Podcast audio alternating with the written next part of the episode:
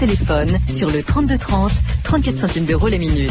3230, France Inter au bout du fil. L'arrivée du Quintet à Maison Lafitte pour gagner, il fallait jouer le 2, le 7, le 17, le 4 et le 14.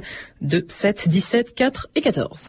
Vous écoutez France Inter, il est 14h03, c'est l'heure de 2000 ans d'histoire et c'est bien sûr avec Patrice Gélinet. Bonjour et bienvenue dans la deuxième partie de 2000 ans d'histoire sur l'Arménie, aujourd'hui du génocide de 1915 à l'indépendance. Le gouvernement turc a décidé d'exterminer entièrement tous les Arméniens, sans égard pour les femmes, les enfants et les infirmes. Il faut mettre fin à leur existence.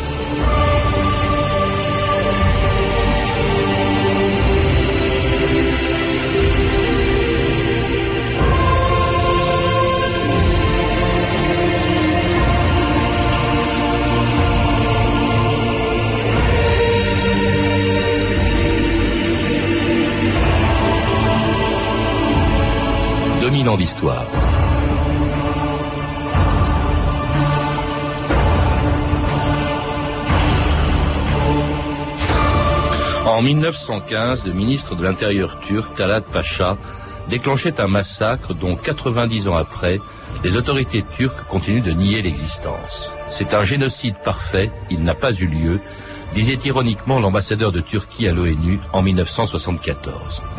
Et l'on attend encore d'un État qui souhaite entrer dans l'Union européenne qu'il reconnaisse enfin sa responsabilité dans un crime qui reste gravé dans la mémoire de tous les Arméniens du monde. Comme Henri Verneuil qui en 1991 avait rappelé dans un film ce que fut le premier génocide du XXe siècle. La déportation des Arméniens a été décidée par les autorités turques. Leur idée chimérique se résumait exclusivement à un vaste empire turc islamique. Détruisant tout ce qui n'était pas purement turc. C'est exact. D'ailleurs, le mot-clé apparaît dans un ordre lancé par Talat Pacha. Le but de la déportation est le néant. C'est-à-dire une destination d'où l'on ne revient pas. En ce moment même, les rescapés d'un peuple assassiné, dispersés aux quatre coins du monde au hasard d'une terre d'asile, ont les yeux fixés sur vous. Et dans mille ans, messieurs les jurés, on parlera encore de votre sentence.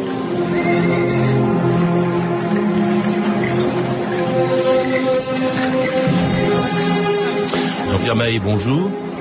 C'était un extrait du très beau film d'Henri Verneuil, Myrig, l'histoire de ce qu'on n'appelait pas encore un génocide, puisque le mot n'est apparu qu'à la fin de la Deuxième Guerre mondiale, en 1944, mais c'est bien sûr d'un génocide qu'il s'agissait. Euh, C'était pas d'ailleurs la première fois que les Arméniens étaient victimes d'un massacre. Vous le rappelez dans, dans votre livre. Déjà, 300 000 d'entre eux, je crois, avaient été massacrés à la fin du 19e siècle. Comment expliquer euh, cette volonté d'éliminer les Arméniens de la part du gouvernement ottoman? Je pense que c'est la suite de ce qu'on a appelé la question arménienne, c'est-à-dire euh, les clauses du traité de Berlin de 1878. D'après ce traité, euh, la sublime porte s'engageait euh, à faire l'Empire ottoman, s'engageait à faire des réformes dans les territoires occupés par les Arméniens et à en rendre compte aux alliés. Alors c'était une menace permanente d'intervention des alliés, euh, c'est-à-dire euh, les Russes, les puissances occidentales en général, dans l'Empire ottoman. Et euh, ça survenait à un moment où l'Empire ottoman avait déjà perdu presque toutes ses provinces en dehors de l'Anatolie et puis du, Proche-Orient, l'Irak et la Syrie. Et toutes donc, ces provinces chrétiennes pour l'essentiel, européennes, c'est-à-dire pour beaucoup d'entre elles chrétiennes il y avait les provinces balkaniques, mais il y avait aussi euh, l'Égypte et puis il y avait aussi euh, l'Afrique du Nord.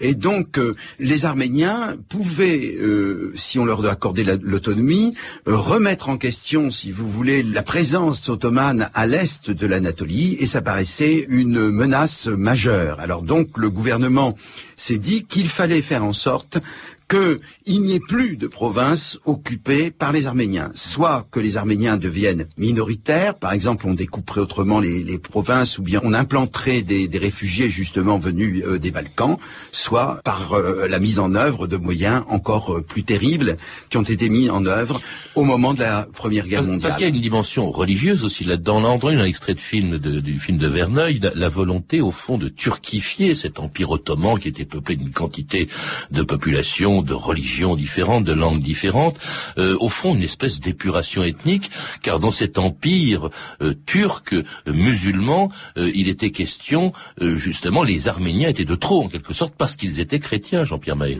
Peut-être pas parce qu'ils étaient chrétiens, parce que en réalité, en tant que chrétiens, d'abord ils avaient droit au titre de protégés en quelque sorte de, de l'islam, d'autre part parce qu'ils étaient imposables alors que les musulmans ne l'étaient pas, et quand même les impôts c'est quelque chose d'important, mais incontestablement ils étaient un élément halogène sur la route de l'unification des différents peuples turcs, et je pense à l'Azerbaïdjan, et derrière l'Azerbaïdjan, euh, à toute l'Asie centrale, il y avait euh, quand même une, une idéologie euh, comme on disait à l'époque, pantouranienne qui était en train de se développer. Et les Arméniens étaient sur la route de cette idéologie. Ça tous les Turcs du monde. En fait, c'était le grand projet, d'ailleurs, notamment de ce qu'on appelait les jeunes Turcs euh, en particulier, parce que on, s'est dit quand, quand arrivait cette révolution jeune turque dans l'Empire ottoman, on s'est dit que le sort des Arméniens, au fond, serait peut-être meilleur. Pas du tout. C'est-à-dire les jeunes Turcs, ils avaient été formés en, Europe et euh, peut-être croyaient-ils d'ailleurs, avant d'être au pouvoir, euh, qu'ils allaient pouvoir créer un État euh, multiethnique et finalement renforcer l'empire en reconnaissant un certain nombre de droits aux minorités.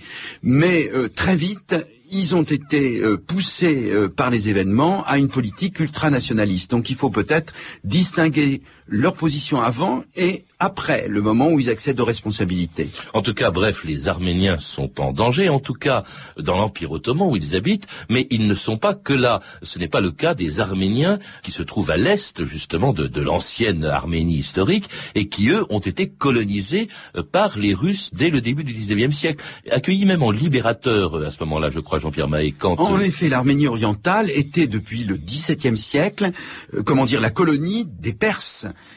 Et euh, évidemment, le régime n'était pas euh, spécialement clément à l'égard des sujets euh, chrétiens, et donc la, la, venue des Russes était attendue depuis très longtemps. Euh, depuis euh, euh, Pierre le Grand lui-même avait promis aux Méliques du Karabakh, c'est-à-dire de cette région dont on, au chef de cette région dont on parle tant aujourd'hui, qu'il viendrait les aider. Catherine avait envoyé des armées, et, et, puis alors après, évidemment, c'est seulement en 1829, c'est-à-dire au temps de Nicolas Ier, que le général Paskievitch a pris Yerevan.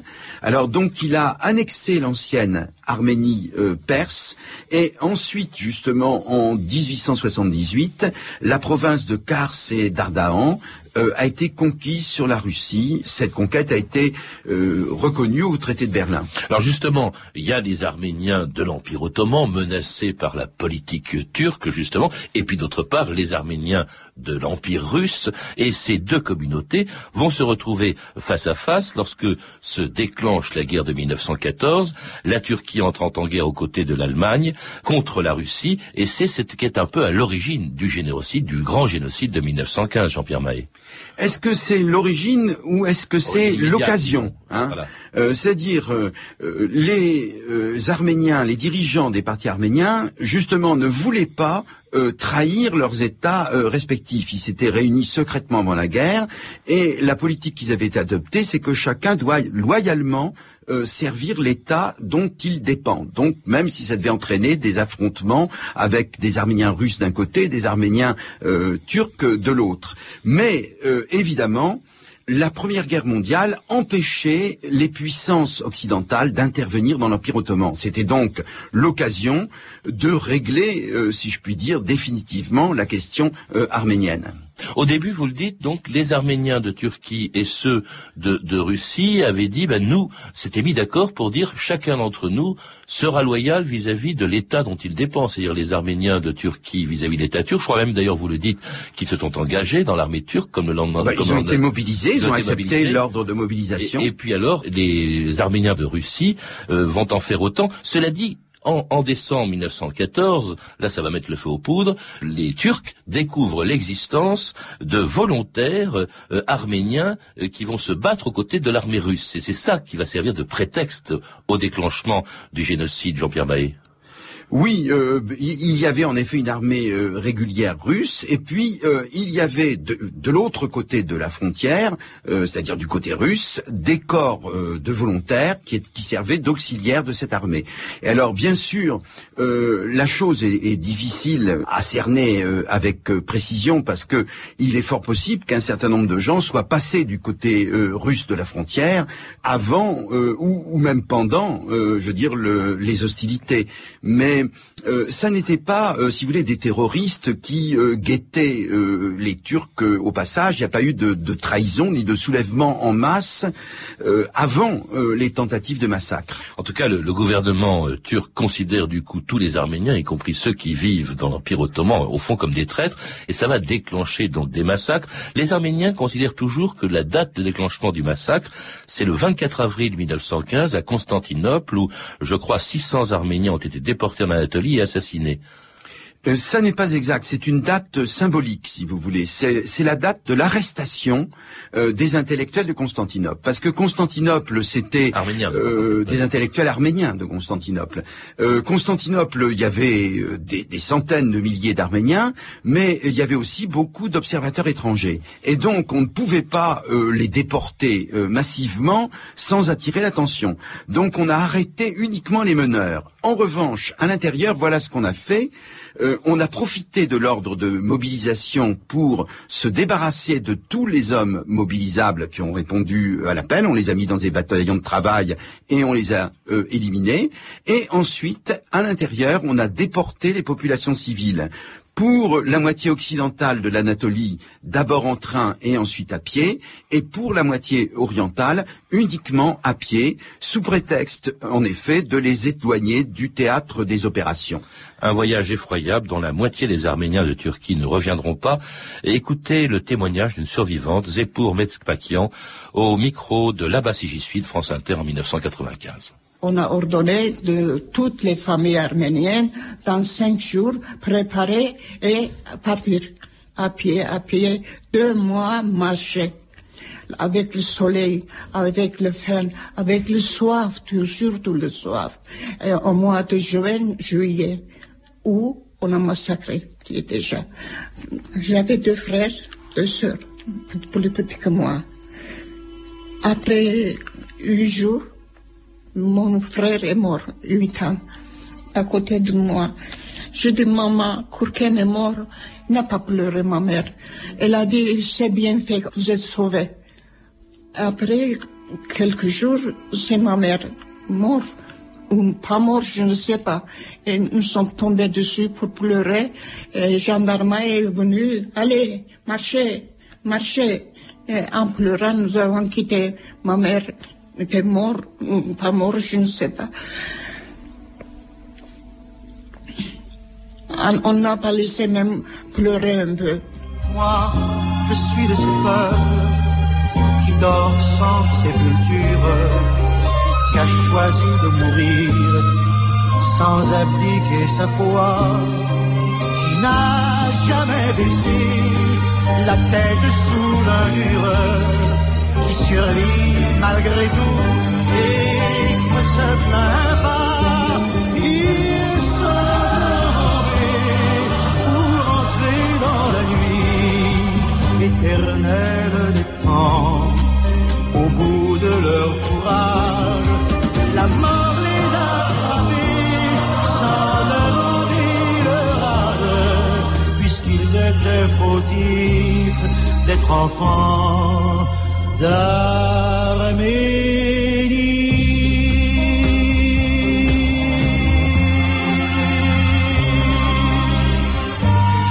C'était bien sûr Charles Aznavour en 75. Ils sont tombés, ils sont tombés comme la famille de Zeppour Mespakian que l'on a entendu et qui faisait donc partie de ces convois que croisaient d'ailleurs parfois les seuls témoins étrangers qui pouvaient les voir, qui pouvaient être présents en Turquie, notamment un Allemand, Armin Wegner, qui écrivait « J'en ai vu qui, saisis par la démence, mangeaient leurs propres excréments, des femmes qui faisaient cuire leur nouveau-né, ils étaient là, gisant entre des morceaux, entre des monceaux, pardon, de corps à demi putréfiés, apathiques, attendant la mort, fouillant dans le crottin des chevaux pour y trouver des grains de blé. » C'était terrible, hein, c'était épouvantable, rien que cette déportation, parce qu'il y a eu d'autres massacres.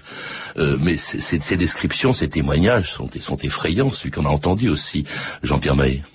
Oui, Armin Wegner euh, était euh, un infirmier euh, dans l'armée allemande et c'est à lui qu'on doit la plupart des, photos effroyables de cette déportation.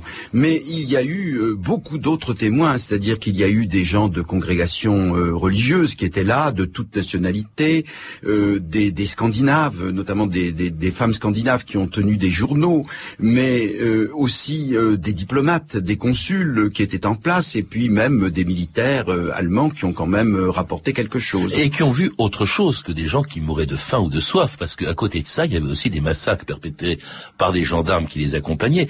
Il y a deux témoignages, dont l'un est vraiment extraordinaire, c'est celui de Mustafa Kemal en 1919. Il n'est pas encore à la tête de la Turquie et qui disait en 1919 nos compatriotes ont commis des crimes inouïs, organisé la déportation et le massacre, brûlé vif des nourrissons, arrosés de pétrole, mis les Arméniens dans des conditions insupportables comme aucun un peuple en a connu dans toute l'histoire.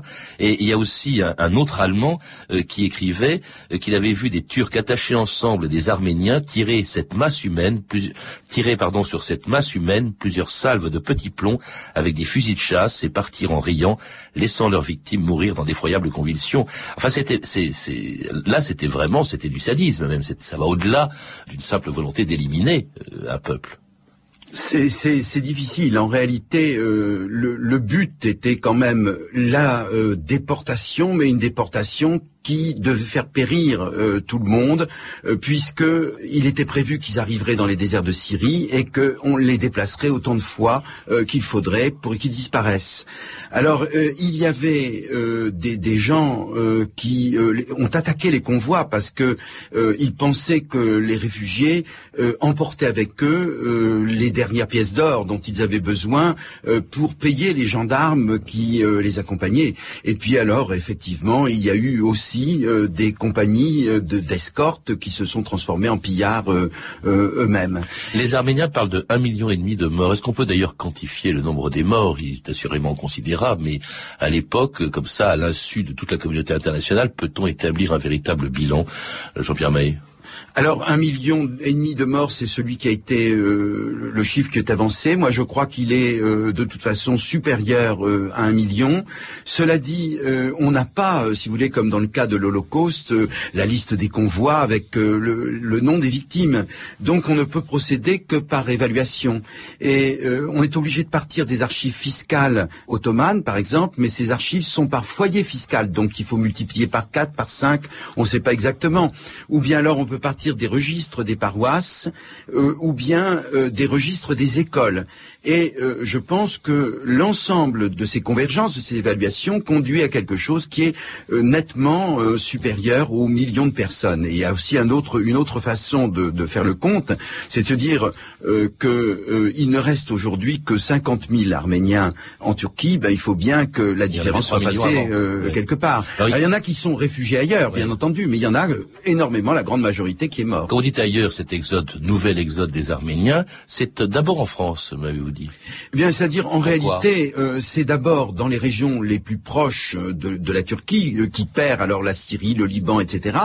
Mais très vite, en effet, un certain nombre vont se retrouver en Grèce et ensuite en France, où on fait appel à de la main d'œuvre. Hein, il y a eu des, autorisations de faire venir des gens qu'on a logés dans des camps militaires, euh, euh, par exemple à Marseille où il y avait le fameux camp Odo, et il y a toujours une grosse communauté arménienne. Alors il y a aussi la Russie, hein, puisque la Russie en 1918 proclame son indépendance, profitant du traité euh, signé de paix signé entre Lénine et, et, les Allemands. Cette indépendance va durer très peu de temps, puisque à nouveau l'Arménie russe va être intégrée au nouvel empire, si on peut dire russe, c'est-à-dire l'Union soviétique, dont elle devient une, une république, euh, une république dans laquelle les Arméniens se sentaient quand même évidemment mieux, on s'en doute, même sous Staline, même avec les déportations de 300 000 personnes, vous le dites, sous Staline, que évidemment dans l'Empire ottoman.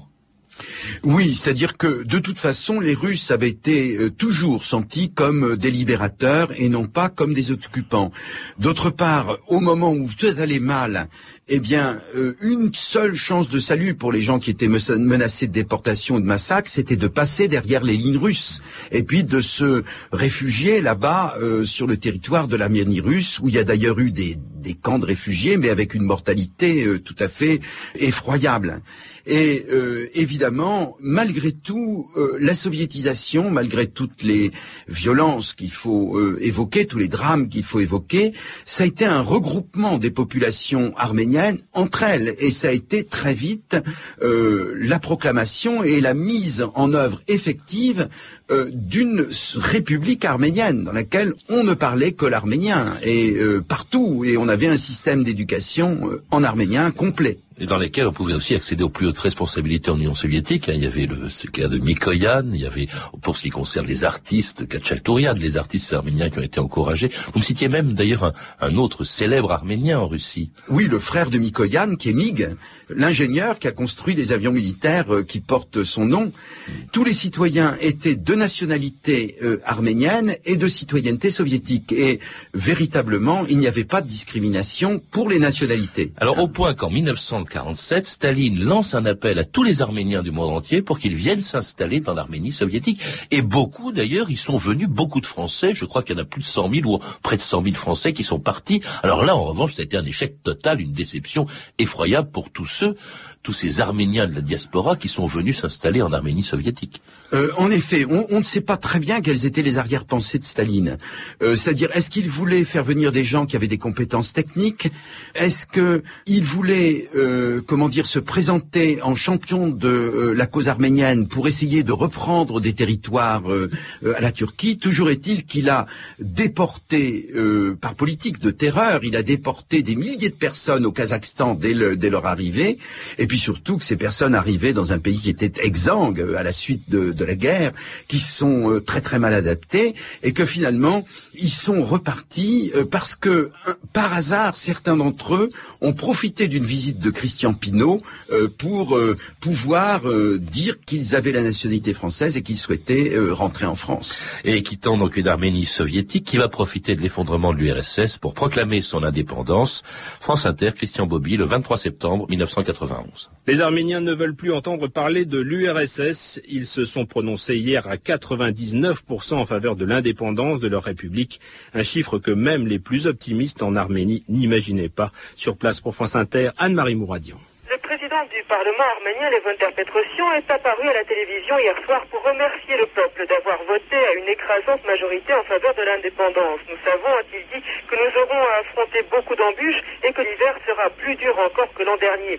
Et de fait, dans les cafés, dans les foyers, les conversations oscillent constamment entre la joie et le désabusement, entre l'espoir et l'inquiétude. Nous sommes heureux. L'indépendance, bien sûr, nous la voulions et de toute façon, l'URSS n'existe plus, entend-on dire. Mais l'indépendance, personne ne sait encore au juste ce que ce terme veut dire. Yerevan, Anne-Marie Mouradian, France Inter.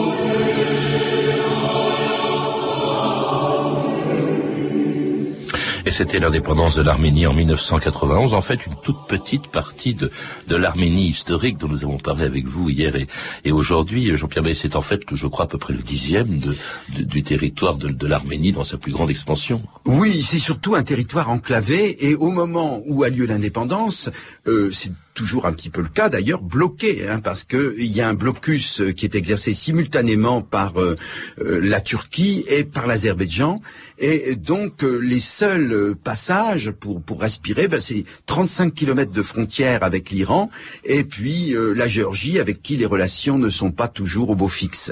Une Arménie en fait où les Arméniens sont infiniment plus nombreux en dehors du territoire arménien euh, tel qu'il existe actuellement. La diaspora est considérable. Elle est plutôt bien intégrée, d'ailleurs, dans les pays, dans tous les pays euh, où elle s'est installée. Euh, et elle réclame en, permanence, en, gardant ses racines, hein, ce qu'il y a d'extraordinaire dans ce peuple aussi, c'est cette volonté, cet attachement, même si les familles sont parties depuis déjà des années, à la langue, à la religion, mais aussi cette volonté de réclamer justice en quelque sorte, c'est-à-dire la reconnaissance du génocide par les Turcs.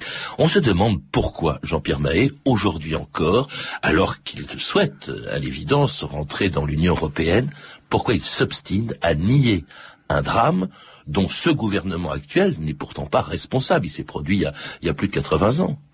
Euh, si vous permettez, je reviens un tout petit peu en arrière pour dire que la diaspora n'est pas infiniment plus nombreuse, mais à peu près aussi nombreuse que euh, les habitants d'Arménie. Quant à la question que vous me posez, c'est une question euh, très obscure. Je n'en connais pas la réponse. Je pense que l'aveu d'une responsabilité si grave, je veux dire, ou d'une faute si grave, est évidemment quelque chose de très pénible.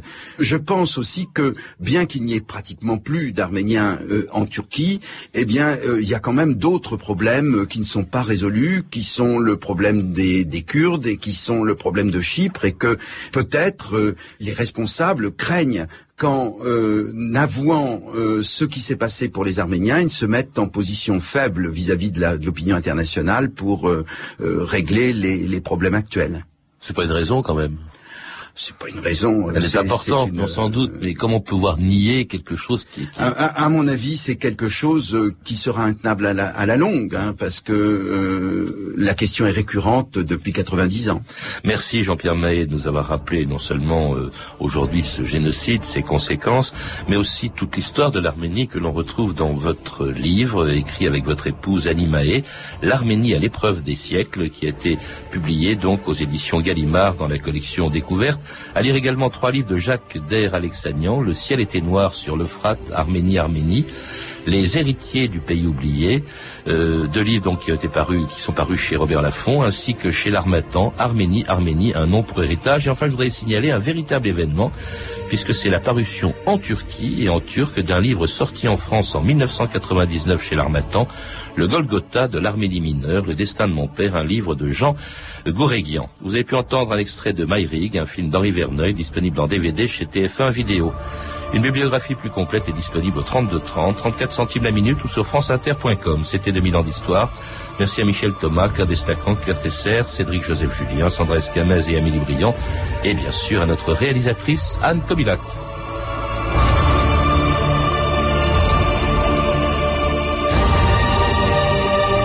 Bonne fin de semaine à tous et à lundi avec un programme toujours très éclectique. Lundi, les chouans.